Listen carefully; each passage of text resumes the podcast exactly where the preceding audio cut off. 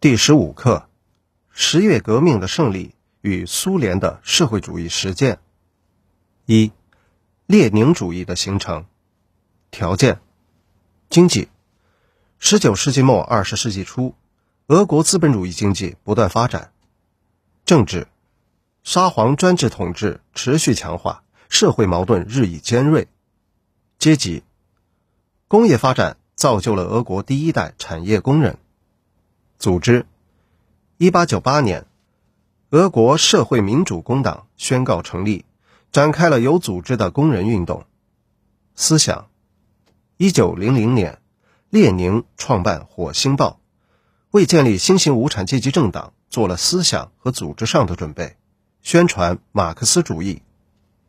二，确立，一九零三年，俄国社会民主工党举行第二次代表大会。标志着布尔什维克党的建立，指导思想是布尔什维主义。布尔什维克是俄文多数派的音译，与之相对的是蒙什维克，俄语意为少数派。三、内容。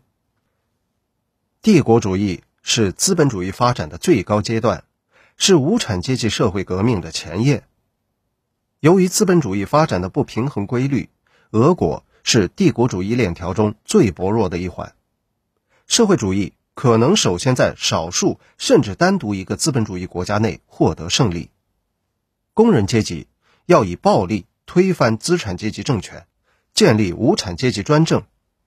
四、意义：创造性的提出一系列社会主义革命和社会主义建设的理论，为帝国主义时代的无产阶级革命提供了强大的思想武器。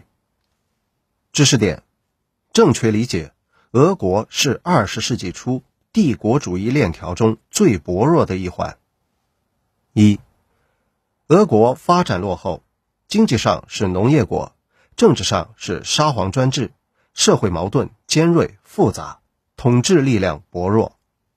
二，俄国革命力量强大，有强大的工农联盟，有成熟的受列宁主义指导的布尔什维克党。有用革命方式解决现实矛盾的社会力量。